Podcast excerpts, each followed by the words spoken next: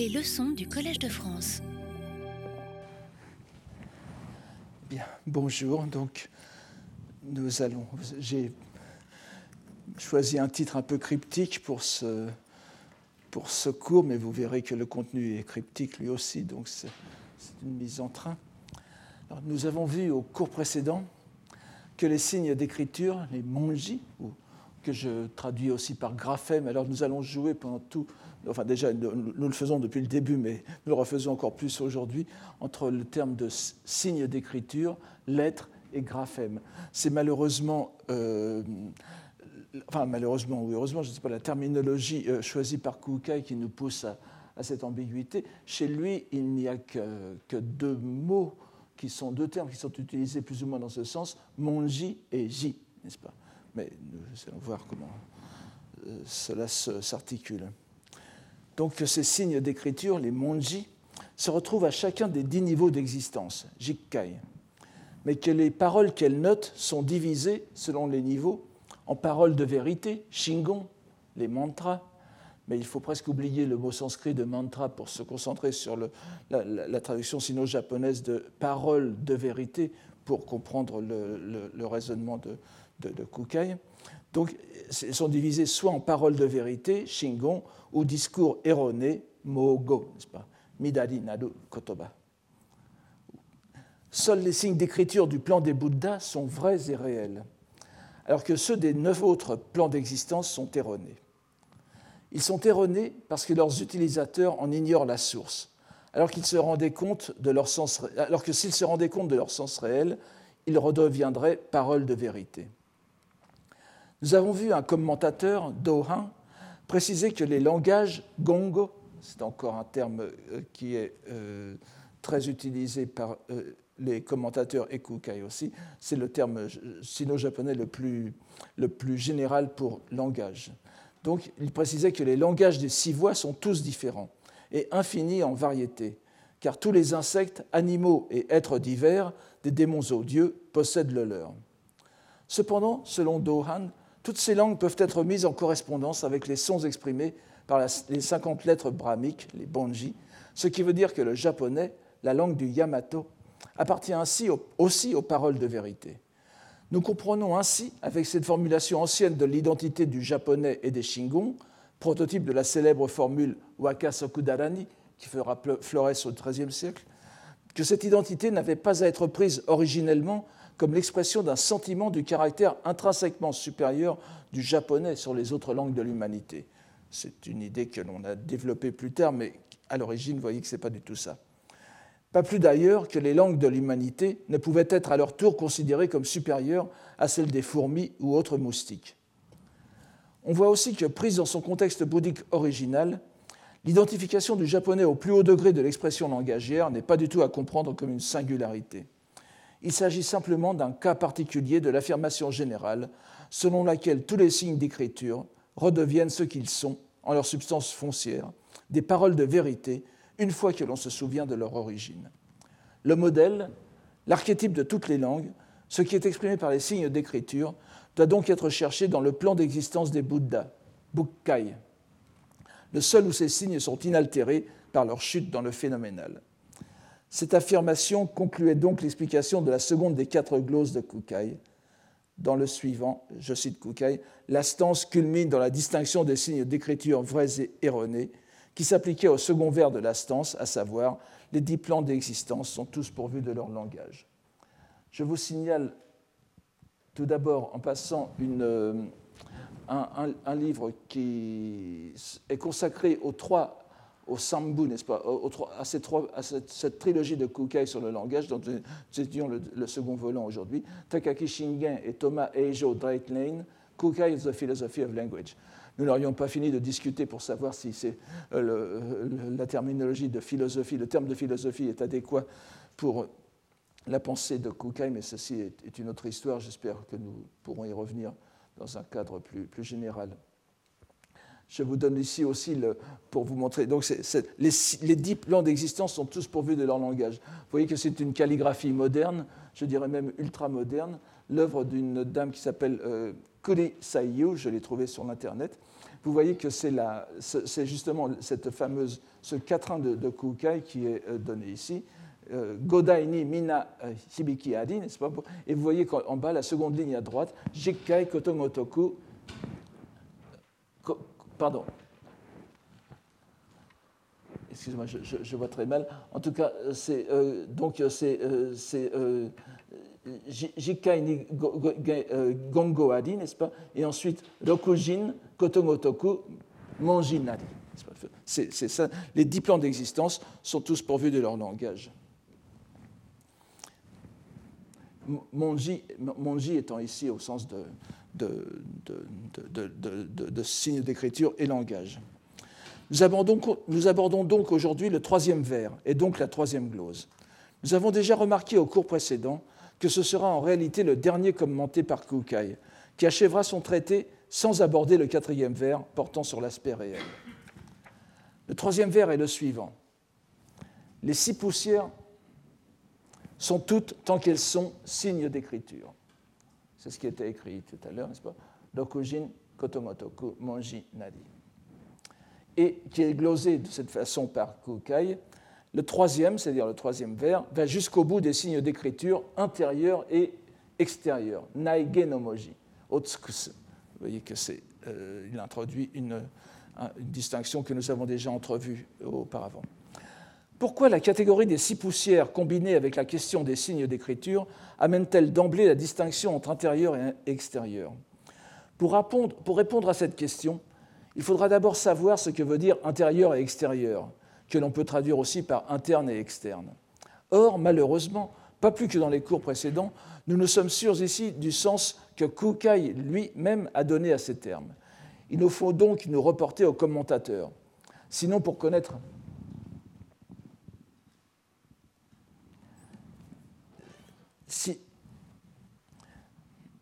sinon pour connaître l'intention réelle du maître, du moins pour avoir une idée de la façon dont l'école a compris et transmis son enseignement. Des trois commentaires anciens qui sont notre référence constante, seul le dernier, le Kushitsu de euh, n'est-ce pas, de Goho et Kembo, qui date donc du XIVe siècle, ce, ce commentaire n'élude pas cette difficulté et l'aborde d'entrée de jeu. Citons-le cette citation un peu longue, je, vous ai divisé les, phrases, les phrases sino-japonaises euh, phrase par phrase qui vous permettra de, lire mieux en écoutant ma, traduction. L'expression intérieure et extérieure a deux sens. Alors, ici, c'est le premier que je vous ai mis, ensuite nous passerons au tableau suivant pour le second sens. Le premier se conforme à l'exégèse selon laquelle les dix plans d'existence sont pourvus de langage et une petite glose marginale que j'ai mis en, tout petit ici. Les neuf premiers niveaux sont erronés, le niveau de Bouddha est authentique. Vous, nous le savez déjà, n'est-ce pas? Les cinq premières poussières sont extérieures. La sixième poussière, celle des entités, est intérieure. La raison en est que les cinq premières poussières sont des entités grossières et que, demeurant à l'extérieur, elles sont faciles à comprendre. La sixième poussière est une entité subtile, demeurant à l'intérieur, elle est difficile à comprendre. Je, rappelle pour ceux qui n'ont peut-être pas euh, cela en tête que le terme de poussière euh, signifie simplement les objets d'essence, n'est-ce pas? Je, garde, je, garde cette, euh, je, garde ce mot qui est très pittoresque en, sino-japonais, et il est utile aussi à garder parce que n'oubliez pas qu'en lecture, même en chinois moderne, ce terme est encore employé pour désigner le monde phénoménal, n'est-ce pas? La poussière rouge, pour ceux qui connaissent le chinois, c'est-à-dire c'est le monde dans lequel euh, le, monde des passions dans, lequel nous sommes brinque C'est pour ça qu'il est important de garder ce terme de poussière, mais il faut euh, faire attention à ne pas faire de contresens. C'est donc les, les objets d'essence. Et donc le cinquième, je rappelle, les, cinq premiers sont nos sens, euh, le sens commun à l'ensemble de l'humanité. Le sixième, le sixième sens, c'est le sens mental, et l'objet du sens mental, ce sont les entités, les phénomènes ho. Bon, ce sont des choses que nous avons déjà euh, vues euh, très souvent, mais je le répète pour que vous ne fassiez pas de contresens. Pour le second sens, les six poussières dont sont munis les êtres animés sont appelés intérieurs. Les six poussières dont sont munis les êtres inanimés sont appelés extérieurs. C'est le sens de ce qui est dit dans l'exégèse de Kukai, qui viendra plus bas. selon laquelle le visible intérieur est l'animé et que le visible extérieur est le monde réceptacle. Nous allons voir cela encore une fois, mais n'oubliez pas donc l'animé, c'est-à-dire les êtres qui sont censés avoir une conscience, shin, chitta, L'inanimé, c'est tout le reste, c'est-à-dire le monde, végétal et minéral qui constitue le réceptacle qui, no sekai, n'est-ce pas, qui kai, utsuwa no sekai, qui contient ces êtres animés. Mais euh, nous allons voir les interférences entre les deux. Le principe de classification entre intérieur et extérieur est donc double, soit en considérant la division entre les cinq premiers objets sensoriels, qui sont les objets des sens physiques, des cinq sens que nous distinguons aussi en Occident, et le sixième objet, les entités, qui sont des constructions psychiques, objets du sixième sens, celui de la conscience. Les cinq premiers objets sont considérés comme des choses grossières, directement accessibles au sens. C'est pourquoi on les dit faciles à comprendre. Soit la seconde classification, en plaçant la séparation entre animé et inanimé. L'animé est alors tout ce qui est pourvu d'un shin, d'une pensée qui permet d'unifier l'ensemble des mécanismes de perception et d'intellection. L'animé comprend bien sûr l'ensemble des êtres qui errent dans les six voies, des dieux aux êtres infernaux. Nous pourrions aussi probablement y mettre les trois véhicules supérieurs, ceux des auditeurs, des Bouddhas pour soi et des Bodhisattvas. Je ne reviens pas là-dessus, nous l'avons déjà eu plusieurs fois. C'est-à-dire ceux qui font, qui font partie des, enfin, tout dépend si on commence par le bas ou par le haut, mais ils font partie des, septième à neuvième plans d'existence. Le dixième plan d'existence étant celui des Bouddhas. Alors donc ces, trois véhicules supérieurs, on peut peut-être aussi les mettre dans la mesure où ils sont encore soumis aux renaissances, de façon indubitable pour les grades inférieurs des auditeurs, les Shomon, n'est-ce pas? De façon certes beaucoup plus discutable pour les Pratyeka Buddha, Byakushibutsu, Dokkaku et les Bodhisattvas. Mais nous n'oublierons tout de même pas que la carrière de Bodhisattva est mesurable en termes de temps et qu'ils peuvent connaître la renaissance, bien que ce soit sous forme métamorphique.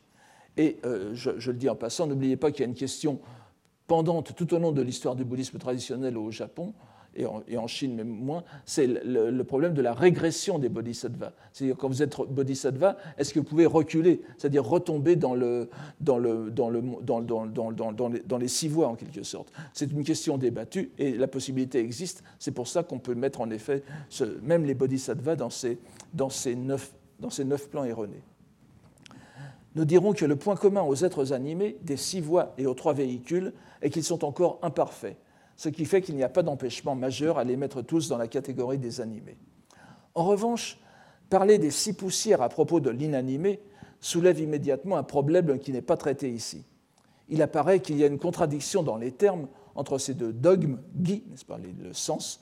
L'inanimé a comme caractéristique évidente d'être dépourvu de pensée, c'est-à-dire que la sixième des poussières à savoir les entités comme objet de la conscience, ne saurait s'appliquer à lui, à l'inanimé. Bien évidemment, lorsque Goho et Kembo prêchent pour l'un et écrivent pour l'autre, puisque Kembo écrit ce que Goho explique, nous sommes au XIVe siècle, à l'époque où sont déjà de longue date profondément implantées au Japon les idées sur l'éveil de l'inanimé et le dogme selon lequel l'inanimé est pourvu de la nature de Bouddha, qu'on appelle Mujo Usho, n'est-ce pas? Mujo ni euh, Sho, Busho, Adi, ou bien Hijo, je, ne l'écris pas, ce sont des termes que nous avons déjà vus. Ces doctrines sont directement reliées au dogme sur l'éveil du végétal et du minéral, d'une part, mais aussi aux doctrines qui dominent depuis la fin de Heian le bouddhisme scolastique japonais concernant l'éveil foncier ou originel, Hongaku.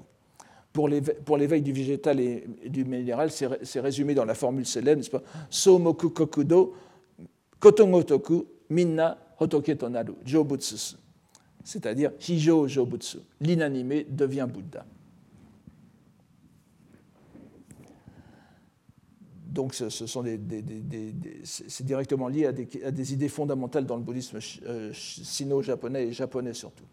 Ces idées sont reliées aussi de façon explicite à ce qui est entendu ici comme la répartition entre animé et monde réceptacle. Nous allons les retrouver plus en détail plus bas.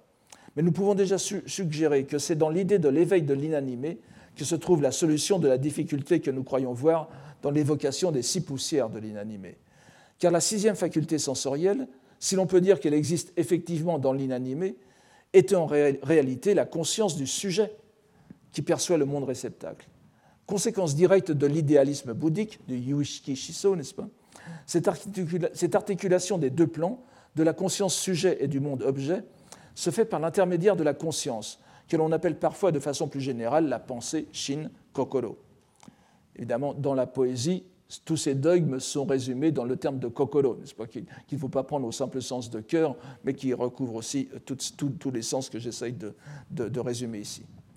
Nous aurons l'occasion de revenir sur cette question. Pour l'instant, après avoir trouvé chez nos commentateurs une explication suggestive de ces deux catégories d'intérieur et d'extérieur, nous pouvons revenir au texte. Cependant, avant de poursuivre, il convient de prévenir que nous allons découvrir que ces catégories ne vont être que fort peu reprises par Kukai, pour la raison qu'il va assumer que le lecteur les a intégrées à sa grille de lecture et qu'il n'y a pas lieu de les remettre explicitement à la surface du texte. Après avoir refait la liste des six objets sensoriels, des six poussières, Kukai donne une précision importante, mais qui devrait nous plonger dans la perplexité. Ces six poussières ont chacune un aspect de signe d'écriture, que l'on pourrait traduire aussi donc par ces six objets sensoriels ont aussi comme marque caractéristique un graphème, graphème pris au sens le plus large, et pourquoi pas garder signe d'écriture. L'écriture est dans, à tous les niveaux de lettres. Si je ne craignais pas de compliquer encore les choses, bien qu'il me semble que cela rendra sans doute la compréhension plus aisée, J'aurais volontiers traduit ici manji par signe médiatisant, car nous allons voir de façon beaucoup plus claire qu'auparavant que par ce terme d'apparence si univoque, en chinois comme en japonais, de monji, Kukai entend quelque chose de beaucoup plus général et profond, qui ne s'explique que par sa conception des lettres brahmiques. Il commence sa démonstration par la poussière, ou l'objet sensoriel, qu'est le visible. Il faut prévenir dès maintenant. Ce sera la seule rubrique qu'il va traiter, et nous allons, donc passer tout le reste de notre lecture sur le visible. Vous verrez qu'il y a de quoi dire. En même temps, l'affirmation de Kukai selon laquelle ces six poussières ont chacune un aspect ou une marque de signe d'écriture, qui reprend donc le troisième vers de la stance, programmatique qu'il a donné au début de ce développement sur le sens substance, doit aussi être pris tai-so, n'est-ce pas Ou bien euh, on l'appelle tai-gi, substance, sens. Évidemment, je ne reviens pas sur les possibilités de combinaison des, composés euh, sino-japonais vus à la lumière de la, grammaire sanscrite, mais le tai, c'est le gi, n'est-ce pas, si j'ose dire, le sens et la substance. Donc, euh, cette affirmation doit aussi être prise au pied de la lettre, c'est le cas de le dire, et de ne pas être simplement soumise à une réinterprétation moderne en termes de sémiotique, ce qu'il serait non seulement très tentant, mais aussi très enrichissant d'essayer, comme certains auteurs japonais l'ont d'ailleurs fait depuis la fin du XXe siècle.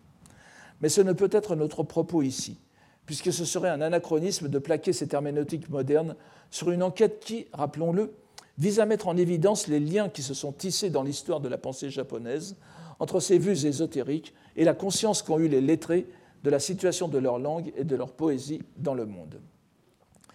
Il est en revanche révélateur de voir ce que nous dit Dohan à ce sujet dans un échange de questions et réponses.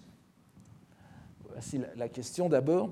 La proposition ces six poussières ont chacune la marque de signe d'écriture signifie-t-elle que les six poussières ont chacune pour marque un signe d'écriture visible par l'œil?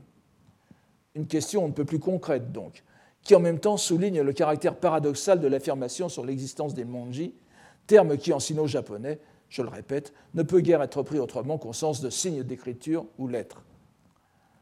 Voici la réponse.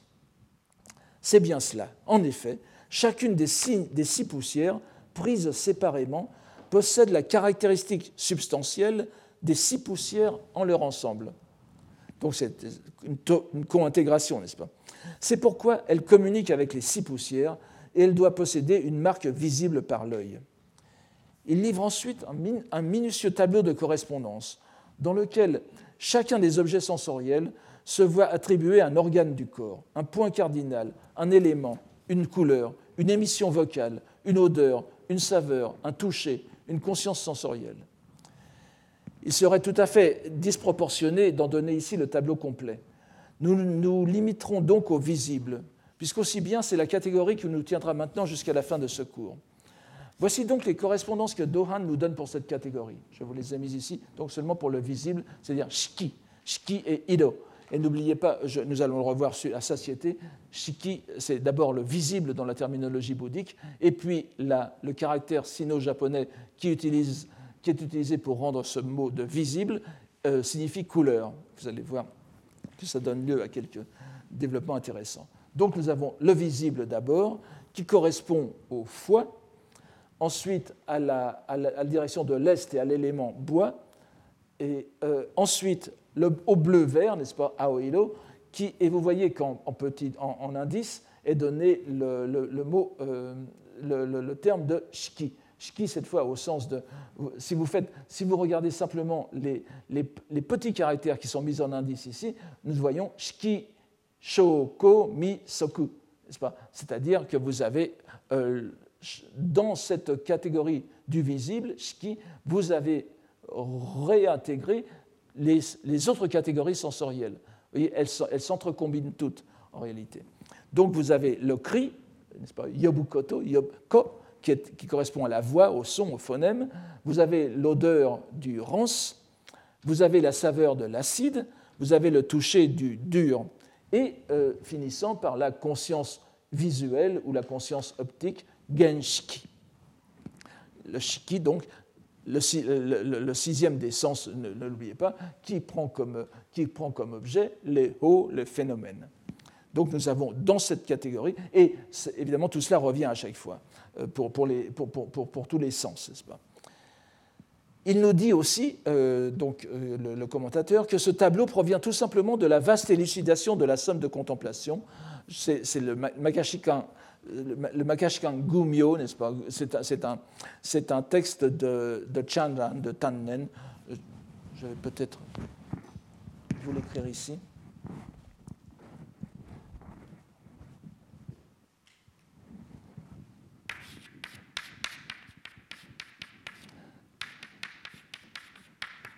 prononcé en japonais Tannen, en chinois Janjan. Et c'est une,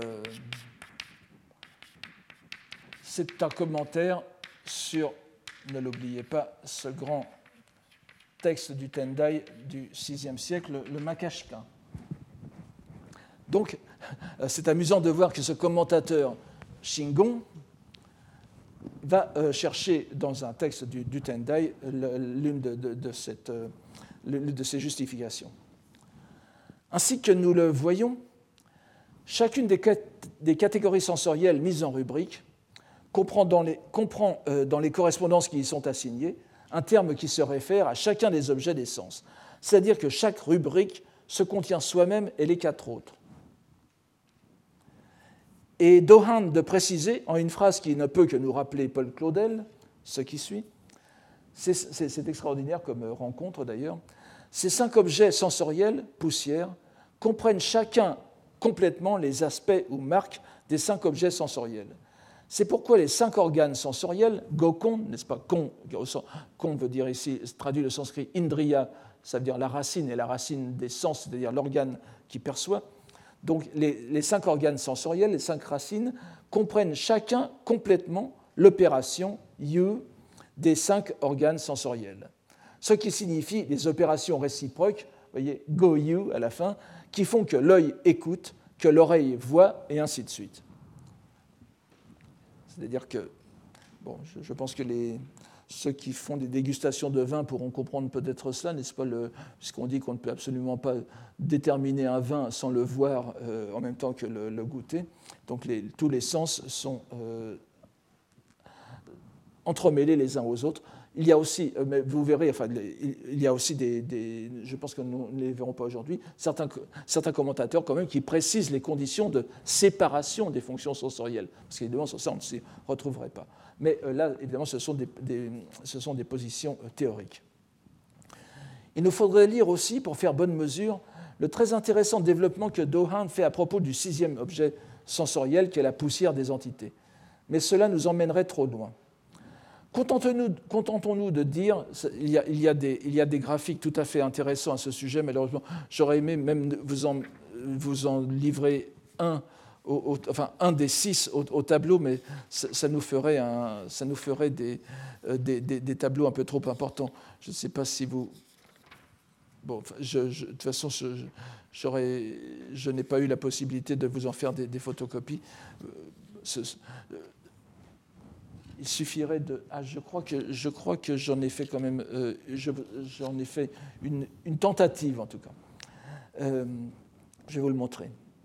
Contentons-nous de dire qu'il affirme que le rapport de ce dernier objet avec les précédents est de deux ordres.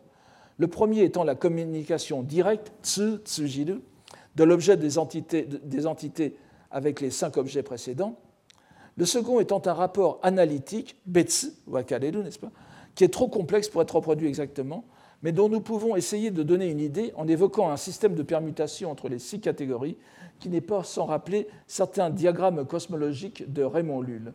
Raymond Lull, donc, qui est euh, né en 1232 et 1315, dont vous connaissez peut-être les, le, nom au moins, c'est un personnage légendaire de l'alchimie, entre autres, et euh, il connaissait l'arabe, il, a fait des, il a fait des œuvres en catalan et en latin, bon, ce n'est pas le sujet de ce cours, mais il, a fait, euh, il, est, il, est, très connu pour ce que l'on appelle l'ars magna, qui est une sorte de, de, mise, en, de mise en connexion de, de tous les, les, éléments du monde alliés aux, éléments moraux, n'est-ce pas? Comme vous voyez ici, vous avez tout à fait quelque chose qui, qui semblerait, euh, qui, semblerait euh, qui serait compréhensible certainement pour un moine Tendai, Eshingon du, du XIIIe siècle, où vous voyez les quatre éléments euh, aux, quatre coins, ignis, aqua, le, le, le, le feu et l'eau, terra, air, la terre et l'air, avec leurs attributs, n'est-ce pas, la, la chaleur, l'humidité, etc. Et puis entre les, entre entre les différentes façons de s'interconnecter et le, même, le même, euh, le même euh, procédé est, aussi utilisé pour les attributs moraux, comme vous voyez ici, la bonté, le bien, le, la, bonté, le bon, etc. Donc c'est un, un, procédé euh, tout à fait proche. Je vous donne ici, de façon simplifiée, l'un des tableaux proposés par, par, par Dohan, n'est-ce pas? Que je vous euh, résume ici.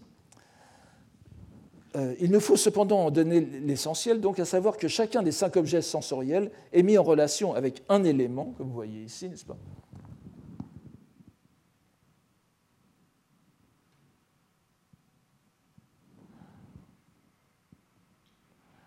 Donc, est mis en relation avec un élément. Je prends, prenons simplement le, premier, encore le, le visible vous voyez ici, Iro, donc le, visible, la couleur, mise en, relation avec le bois, avec les lettres, les brahmiques. Euh, là, ce sont ces fameuses linguales, n'est-ce pas, ou cérébrales, les ta, etc.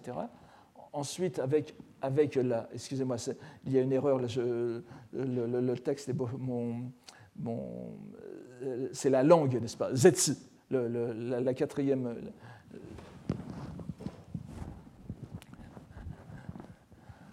Comme le tableau est minuscule sur mon ordinateur, je n'ai pas bien distingué. Ce n'est pas chat, c'est zetsu, la langue, évidemment.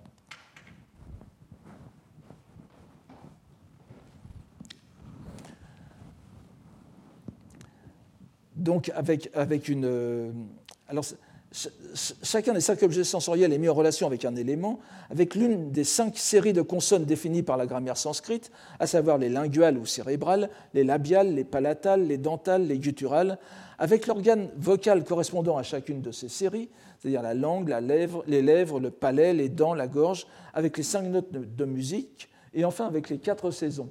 comme il y en a cinq, vous voyez, euh, il a fallu mettre une, cinquième, euh, euh, cinquième catégorie, c'est-à-dire que le cinquième objet correspond à l'ensemble des quatre saisons, ski, comme opération de la Terre, doyu, l'élément auquel il est rattaché. Pour notre plus grand plaisir, teinté, avouons-le, d'une certaine perplexité, les choses ne s'arrêtent pas là, et nous découvrons ensuite une audacieuse grille de permutations présentée par, par Dorin, qui se développe cette fois selon les six poussières, y inclus celle des entités, dont les rubriques sont marquées par les trois termes qui forment la matière même de l'opuscule de Kukai, c'est-à-dire les phonèmes, les graphèmes et l'aspect réel, Sho, Ji, Jiso, qui sont les trois rubriques principales sous lesquelles nous trouvons, euh, euh, les, les autres.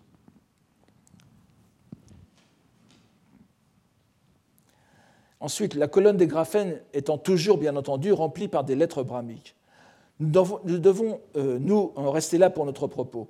Mais il est à présent clair que les monjis dont parle Kukai, lorsqu'il écrit que les six poussières ont chacune pour marque un signe d'écriture, est pris au sens très littéral par la tradition de l'école, dans la mesure où les lettres brahmiques sont, bien plus que de simples signes d'écriture tels que nous les entendons de nos jours, de véritables éléments constitutifs du monde dans toutes ses dimensions et à tous ses niveaux d'existence. C'est pour ça que le, je tiens quand même malgré tout à, garder ce sens de, de, de, de, de graphème au moins, parce que c'est ça qu'il y a derrière, n'est-ce pas? Si l'on si expliquait, euh, si l'on abordait Kukai comme un philosophe, comme euh, nous avons vu ce livre intitulé Philosophy of Language, euh, nous resterions très à côté de ce qu'il veut dire. Évidemment, il a, il a, il a une, une, idée que l'on pourrait dire philosophique du monde, dans la mesure où le signe est partout, à tous les niveaux d'existence, mais ces signes sont reliés aux lettres brahmiques. Il y a ce saut dans ce qu'il faut bien appeler la, religion, n'est-ce pas, dont, on ne peut pas faire l'économie, euh, sinon on, ne comprend pas du tout ce que Kukai et la tradition, euh, la tradition de l'ésotérisme japonais euh, veulent dire. Après ce préambule, ah oui, je vous montre aussi, alors là, ça n'a absolument rien à voir, c'est un, tableau taoïste, n'est-ce pas, mais qui, vous voyez, qui rappelle aussi énormément Raymond Lull, puisque vous avez cette fois les cinq éléments, Gogyo, reliés, reliés aussi à des, organes, comme vous voyez par exemple le, rein et, des saveurs, la saveur salée, des euh, saisons, des, euh, des signes cardinaux, des, parties du corps, des parties du jour et des, ce qui rappelle aussi beaucoup euh, Raymond Lull, des euh, humeurs, n'est-ce pas? La peur, la joie, etc. C'est un tableau euh, tout à fait moderne et vous voyez qu'il est fait au, Japon.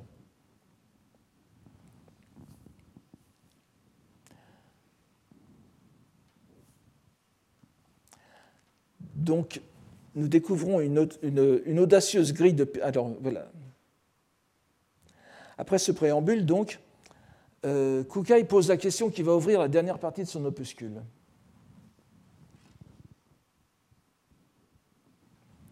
Tout d'abord, quelles sont les lettres, sens et distinctions Shabetsu de la poussière du visible. Il répond lui-même, selon son habitude, et nous l'avons déjà vu, par une strophe. Alors voici la strophe, les quatre vers que je vous donne euh, un à un. Le visible, en tant que manifeste formel et exprimé, Kengyo Hyo, ce sont les trois catégories de, de visibles, Kengyo Hyo, est pourvu des rétributions indirectes et directes, intérieures et extérieures, existant en l'état de loi ou en conséquence des conditions. Il peut égarer et aussi mener à l'intellection. Et une fois encore, comme précédemment, et pour notre plus grand soulagement, il propose une brève glose pour chacun de ces quatre vers. Le premier vers énumère les distinctions du visible.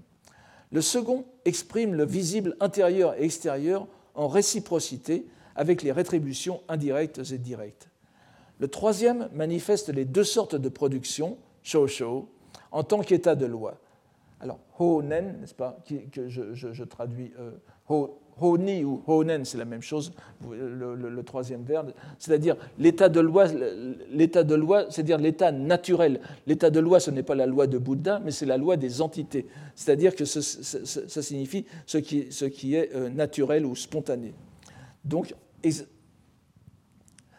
euh, donc alors, le troisième verbe manifeste les deux sortes de production en tant qu'état de loi, c'est-à-dire naturellement ou spontanément, en conséquence des conditions. Le quatrième explique que le visible en sa diversité est poison pour le sot et remède pour le sage.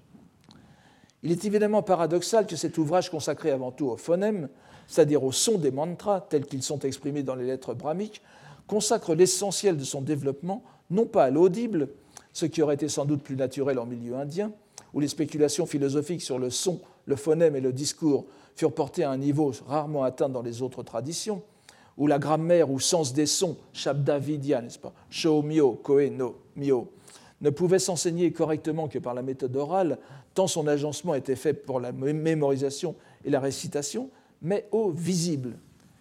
Il est évident que c'est la dimension écrite qui l'emporte dans le monde religieux sino-japonais, et plus encore au Japon, où le seul contact avec la langue sanscrite ne pouvait être que l'écriture. Toute la démonstration de Kukai se concentre donc sur cette dimension, dimension du visible, et il nous faut comprendre qu'à travers cette exégèse, c'est la modalité de compréhension des lettres brahmiques au Japon qui est en jeu. Bien que l'on ne trouve plus dans le reste du texte de référence explicite à ces lettres, elles en restent l'objet ultime, comme les commentateurs le montrent à l'envie. Nous devons avoir cette perspective à l'esprit en lisant les pages que Kukai consacre au visible.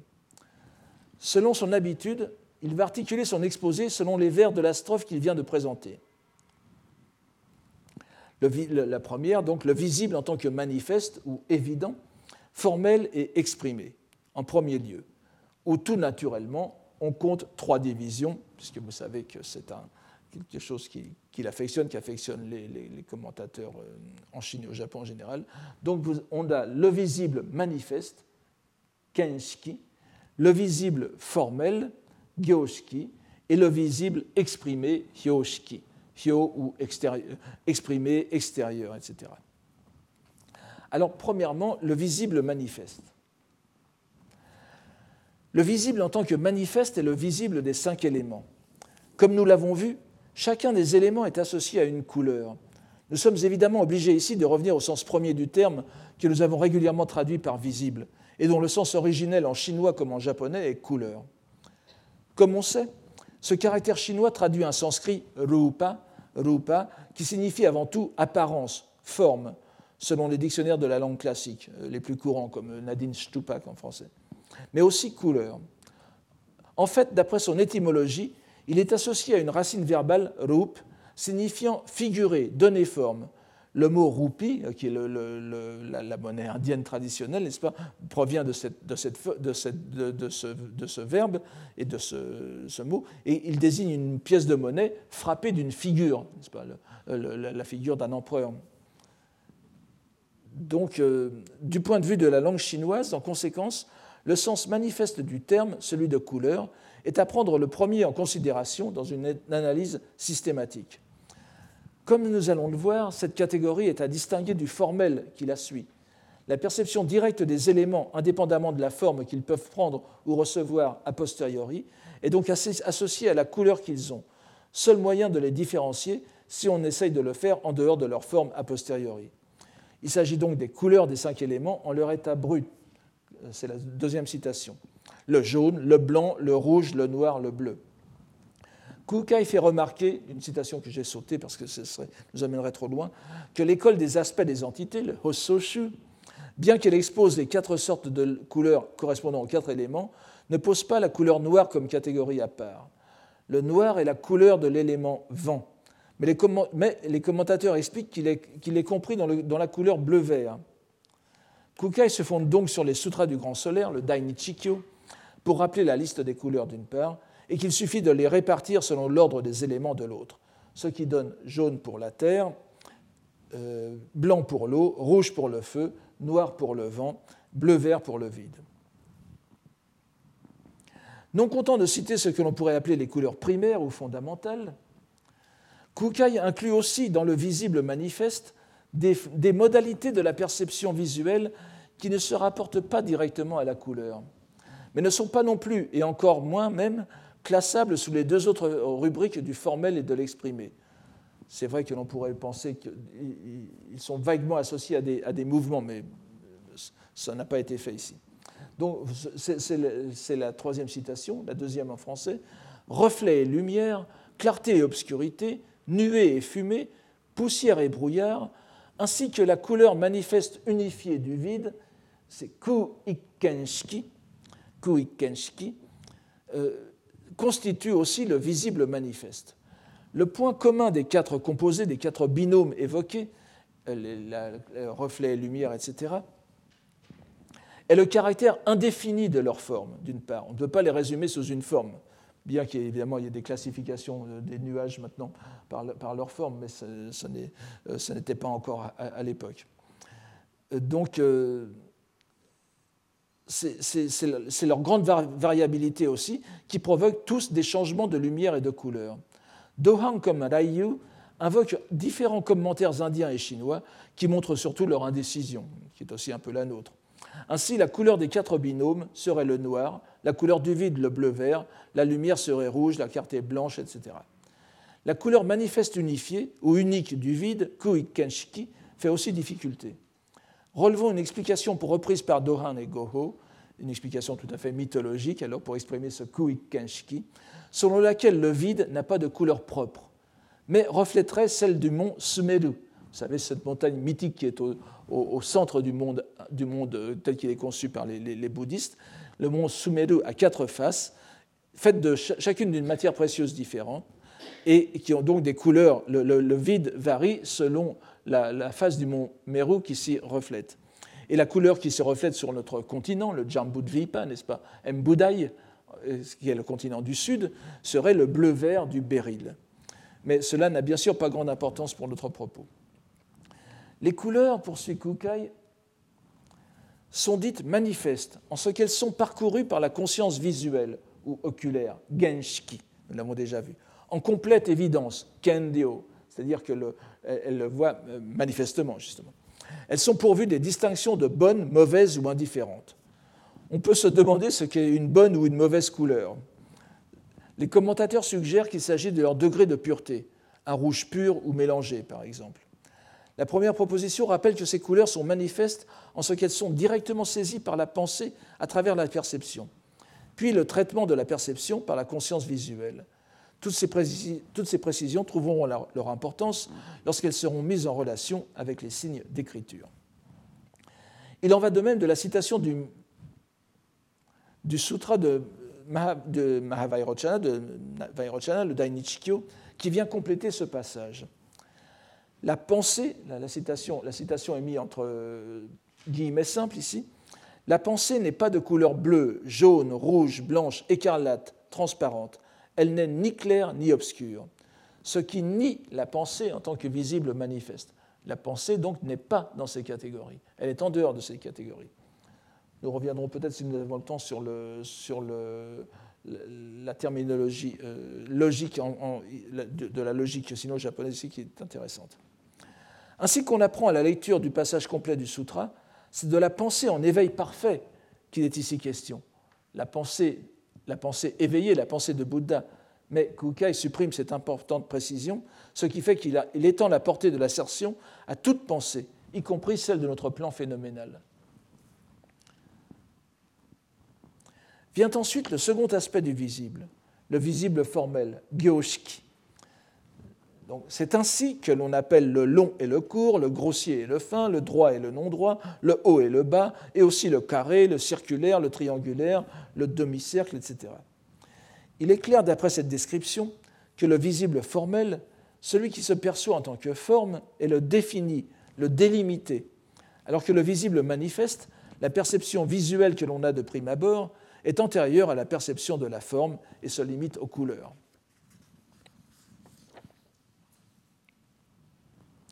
On peut ressentir une certaine joie, de celle que les, Allemands appelleraient sans doute Schadenfreude, en lisant la, perplexité de Dohan devant la phrase qui suit. Ce sont encore les marques distinctives telles que le long et le court résultant de l'accumulation des couleurs. Il y a une contradiction manifeste ici. Mais aidés par les commentateurs modernes, nous pouvons interpréter cette phrase, en réalité une citation du traité des terres des maîtres du yoga, le Yoga Shichilon, comme signifiant que l'accumulation de couleurs manifestes, qui peut donner l'impression de longueur, il faudrait imaginer un peintre moderne, n'est-ce pas, qui mettrait simplement des, couleurs les unes derrière les autres, sans aucune forme, sans aucune ligne qui les, contienne.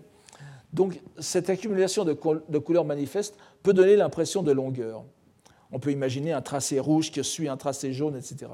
Et donc ça ne relève pas de la couleur manifeste, mais du visible formel.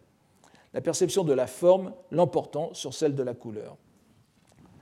Kukai termine cette courte rubrique sur la, suite de la citation du Sutra du Grand Solaire de tout à l'heure. Encore une fois, une négation de la euh, pensée, disons de l'assimilation de la pensée à ces catégories.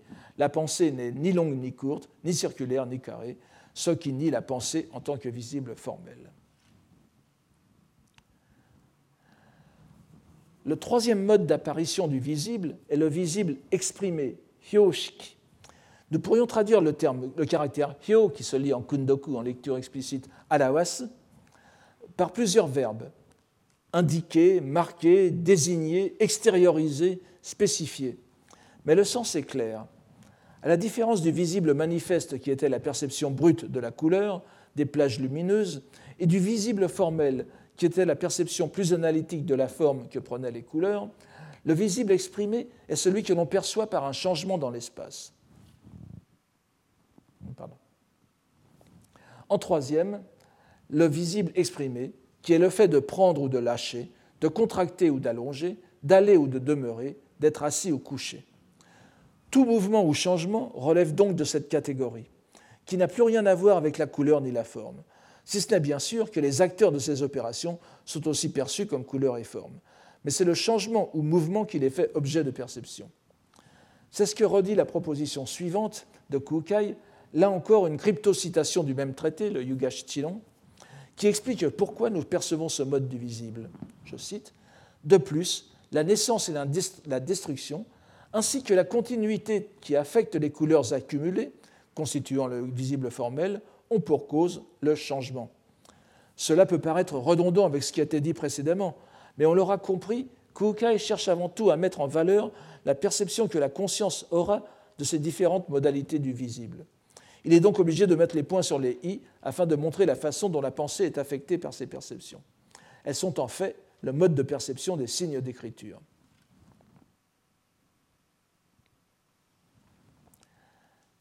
La phrase suivante de Kukai, toujours inspirée du même traité, continue de décrire les vicissitudes mouvantes du visible exprimé. Il, c'est-à-dire le visible exprimé, ne se reproduit pas, ne renaît pas au lieu de sa précédente production, mais évolue vers un lieu différent, soit sans intervalle, soit avec un intervalle. une renaissance immédiate ou bien une renaissance qui est différée, soit en un lieu proche, soit, en un lieu lointain. C'est avec ces différenciations, Shabetsu, qu'il renaît. Ou bien encore, tout en restant en ce même lieu, il renaît avec des changements. Même s'il n'y a pas de changement de lieu, il y a changement de la personne. Cette citation ne décrit pas autre chose que le processus même des renaissances des êtres animés, des êtres animés, s'entend, tandis que la phrase suivante décrit ce qui se passe au cours des existences. De plus, les distinctions progressives ou évolutives, tendo shabetsu, venant de la mise en œuvre de, la mise en œuvre de l'acte, goyu, c'est-à-dire la mise en œuvre du karma, et de l'activité, isa, isaku, isa dans le bouddhisme, constituent aussi le visible exprimé. Les activités des êtres, conditionnées par leur bagage d'actes, appartiennent à cette même catégorie de visibles exprimés, puisqu'elles sont fondées sur le changement qui est l'objet de la perception. Nous voyons donc qu'imperceptiblement, Kukai nous a fait passer de la dimension de l'inanimé à la dimension de l'animé, ce qui est normal si nous considérons la finalité de sa démonstration, je le répète, laquelle est de mettre en évidence l'opération de la pensée qui prend connaissance des signes d'écriture. Kukai invoque donc le sutra fondamental de son école pour situer encore une fois la pensée au-delà de cette troisième catégorie du visible. Il est dit dans le sutra du grand solaire, la pensée n'est ni masculine ni féminine, ce qui est aussi la négation de la pensée en tant que visible exprimée, la différenciation sexuelle correspondant évidemment au hyoshiki, au visible exprimé, et est commun, tsu, c'est-à-dire que cette négation communique avec les deux négations précédentes, qui sont la négation du visible manifeste et formel dans la pensée. Aucune des trois catégories du visible brièvement décrites dans cette partie ne peut donc être dite faire partie de la pensée. Nous aurons tous compris qu'il s'agit ici de la pensée des êtres se mouvant, percevant et pensant dans la dimension phénoménale de l'existence, essentiellement donc des six voix, et plus précisément encore dans la voix des humains, qui nous concerne plus spécialement. Il est bien évident que Kukai ne peut se placer en affirmant cette distinction au niveau suprême qui est, nous l'avons vu et revu, celui où signe d'écriture, pensée et corps de loi, c'est-à-dire monji, shi, shin, shin n'est-ce pas, kokoro, et corps de loi, hoshin, se confondent. C'est cette position qui explique la question suivante, ainsi que sa réponse, cette fois encore démarquée d'une citation du Sutra du Grand Solaire. C'est un peu long, mais je suis on est obligé d'en passer par là. Il est dit Comment prendre connaissance de sa propre pensée? Si on la cherche dans les cinq agrégats constitués par le visible, les sensations, les notions, les opérants et la conscience, pas, les, les, les, les tous les dharmas, tous les ho sont constitués de ces cinq agrégats. Donc, si on le cherche aussi dans le moi et le mien, ga, gasho, ou bien dans le tenant, no shu, no shitsu, ou le tenu, euh, shoshitsu, shoshu, elle est insaisissable, fukatok. Cela élucide les, dénominations myo, les myo, n'est-ce pas, myoji no myo, des trois catégories de visibles, manifestes, formels et exprimés. Pour le manifeste et le formel, on peut les comprendre d'après ce passage. Pour ce qui suit, dans une citation qui n'est pas donnée ici, ce sera le visible exprimé, parce qu'il s'agit de prendre et lâcher, de mise en œuvre de l'acte et de l'activité. Donc vous voyez que chacune des catégories du, visible est euh, donc mise en dehors des rapports avec la pensée par, euh, le sutra du, du Grand Solaire. Cette longue citation ne vise donc qu'à réitérer ce qui a été dit auparavant, à savoir que l'on ne pourra prendre connaissance de la pensée, et rappelons encore une fois qu'il s'agit de notre propre pensée, de la pensée du pratiquant ou du lecteur de Kukai, simplement en réfléchissant sur les modalités d'apparition du visible. Toutes les catégories portées par le visible et que l'on peut classer grosso modo en trois groupes principaux sont extérieures à la pensée. Quel est alors le moyen d'appréhender le fonctionnement, l'opérativité de la pensée? Il convient en conséquence de, reporter toutes les différenciations ou distinctions que l'on peut faire dans le visible à l'opération de la pensée elle-même. Ainsi, l'ensemble du, visible manifeste, formel et exprimé, est opéré, parcouru. Vous voyez que cela traduit le, premier binôme, le premier composé du second, de, la seconde ligne, Shogyo, Okonao Tokoro. Alors, euh, je, ne pourrais pas trop développer. Je, préfère le, je préfère le, gloser de, de, cette façon, n'est-ce pas? C'est-à-dire parcouru, euh, avec les commentateurs traditionnels, bien sûr, qui, qui glosent ce mot par yuryaku. Alors, si je, si je l'écris, vous allez voir que ça prend un sens, un sens beaucoup plus concret.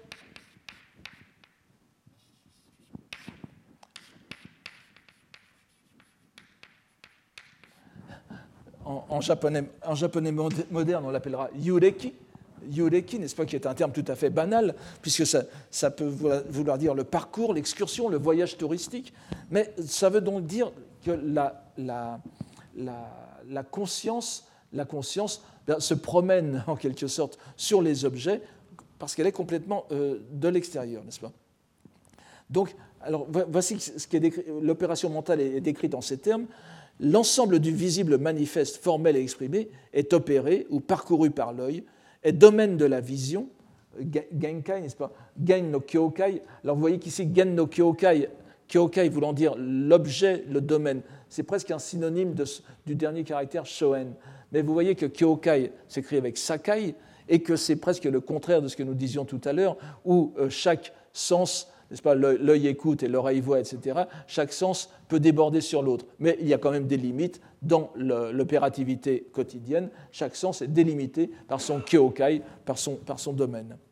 Donc il est domaine de la conscience visuelle, il est objet de la conscience visuelle, il est aussi opéré par la conscience mentale, domaine de la conscience mentale, objet de la conscience mentale.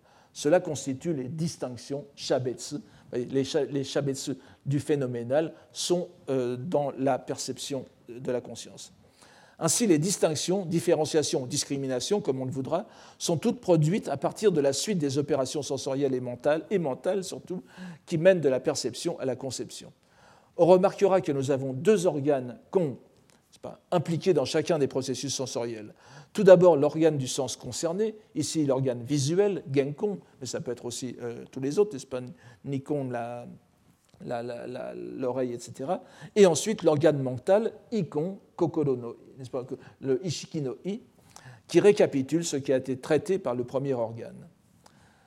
Ce très long exposé, si l'on considère la place qu'il occupe dans un, dans un, opuscule assez bref, le, le, le Shoji n'est pas très long, préparer ce qui pourrait passer comme la conclusion de l'ensemble de ce passage sur les trois niveaux du visible tels qu'ils sont distingués et parcourus par la conscience sensorielle et donc la pensée.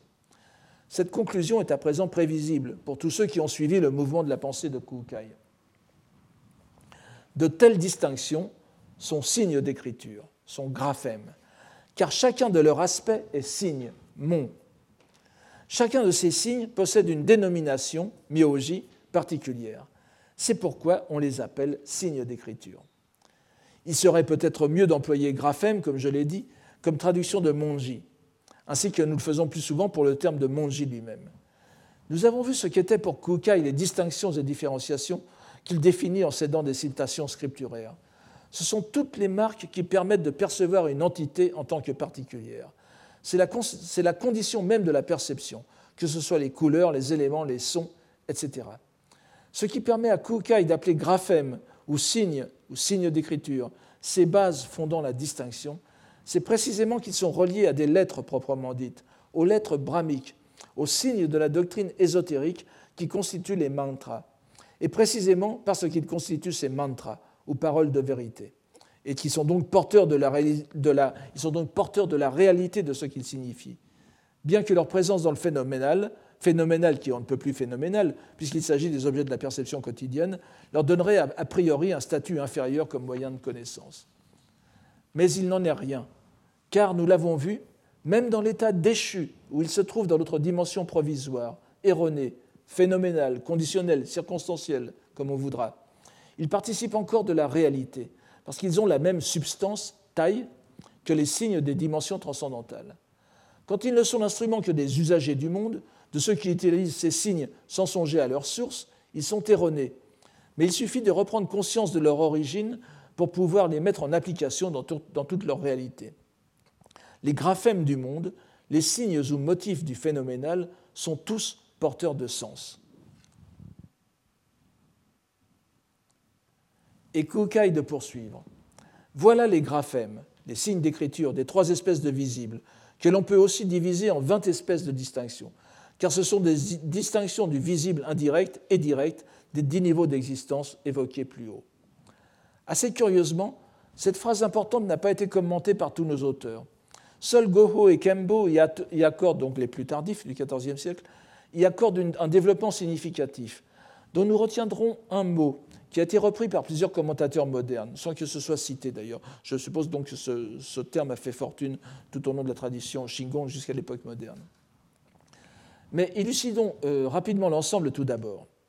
Les choses se compliquent ici du fait que Kukai double les niveaux d'existence en en distinguant l'aspect indirect, c'est-à-dire le monde réceptacle, le kinoseken, kikai, n'est-ce pas, construit par l'acte de ceux qui y demeurent, et l'aspect direct, c'est-à-dire les êtres animés qui peuplent le monde réceptacle. Il se développe entre les deux dimensions la même interaction que nous avons déjà évoquée, en raison de l'action de la conscience pensée qui est le vrai pivot la pensée est capable de déchiffrer les graphèmes des deux dimensions, de l'inanimé comme de l'animé, donc des langages humains, des langages des animaux et des graphèmes, des signes de la nature. C'est à ce propos que se trouve employé par nos deux commentateurs un terme qui sera repris, qui, sera repris par les exégètes modernes, donc comme je le dis, celui d'ornement, sai, que vous voyez ici, bunsai nogi. Bunsai nogi pour définir le sens de mon. Voyez, mon toyumono wa bonsai no gi nari. Le mot sai désigne le coloris, irodori, n'est-ce pas, le lustre, et peut être considéré comme un synonyme de mon en son sens primitif, c'est-à-dire antérieur au sens d'écriture, à savoir le sens de signe ou ornement. Goho dit donc à ce sujet Graphème a le sens d'ornement divisé ou réparti, les états différenciés de telle ou telle façon constituent un graphème. Pour cette raison, les marques de différenciation des trois sortes de visibles constituent des graphèmes, et chaque graphème établit une dénomination, myoji. Donc la dénomination, évidemment, le myoji étant dans la conscience. Le graphème est un donné enfin, euh, acquis par la perception, et la dénomination qui, qui se constitue est faite bien sûr par la conscience. Tels sont les noms de bleu, jaune, rouge, blanc, etc. Nous voyons ici euh, clairement exprimé ce que nous avons déjà dit et trouvé chez les commentateurs. Malgré le caractère extrêmement trompeur du terme utilisé, monji, caractère d'écriture, Ce composé que nous traduisons par graphème désigne en réalité tous les signes différenciateurs du monde phénoménal qui peuvent faire l'objet de la perception et de leur traitement par la conscience des êtres animés. Il ne s'agit pas seulement des êtres humains, ainsi que nous l'avons vu au cours précédent, mais de tous les êtres vivants, des dieux aux insectes. Dans la mesure où tous les êtres vivants réagissent à leur environnement en interprétant ces variations et en s'y adaptant en conséquence, nous pouvons parler à leur sujet de langage. Si nous comprenons que le langage, que en question n'est pas seulement le moyen qu'ont par exemple les fourmis de communiquer entre elles, mais les signaux que leur envoie leur environnement, signaux constitués par les particularités différenciatrices. On peut donc parler du langage de l'inanimé. Bien évidemment, nous voyons que cette idée du langage, du graphème et donc du langage du monde inanimé est riche de potentialités poétiques, aussi bien que religieuses que les poètes et moines japonais ne manqueront pas de développer au cours des siècles. L'une des illustrations les plus éclatantes de cette idée se trouve au cœur même de la langue japonaise, avec l'analyse du du terme kotoba, mot, parole, en kotonoha, feuille de parole, ce qui transfère la faculté langagière au monde végétal, avec le succès que l'on connaît dans la diction poétique et je ne peux m'empêcher de vous, malheureusement je n'ai pas pu euh, cadrer, c'est un dessin animé japonais assez récent qui s'appelle Kotonoha no Niwa. C'est une histoire d'amour tout à fait euh, euh, gentillette, n'est-ce pas Avec deux, jeunes gens qui se rencontrent sous, un kiosque dans un jardin public pendant la saison des pluies au Japon. Et le Kotonoha, Kotoba, n'est-ce pas, est ici exprimé par toute la végétation qu'il y a autour. Et euh, je vous donne un autre. Alors, évidemment, on ne peut, on ne peut que penser à ce poème de Jien, que vous connaissez, n'est-ce pas, de, l'époque que vous connaissez bien maintenant. Iwashimizuwa, ima yushito no koto no hano, sanagara ukabu, nagare narikeri. Les eaux muettes d'Iwashimizu.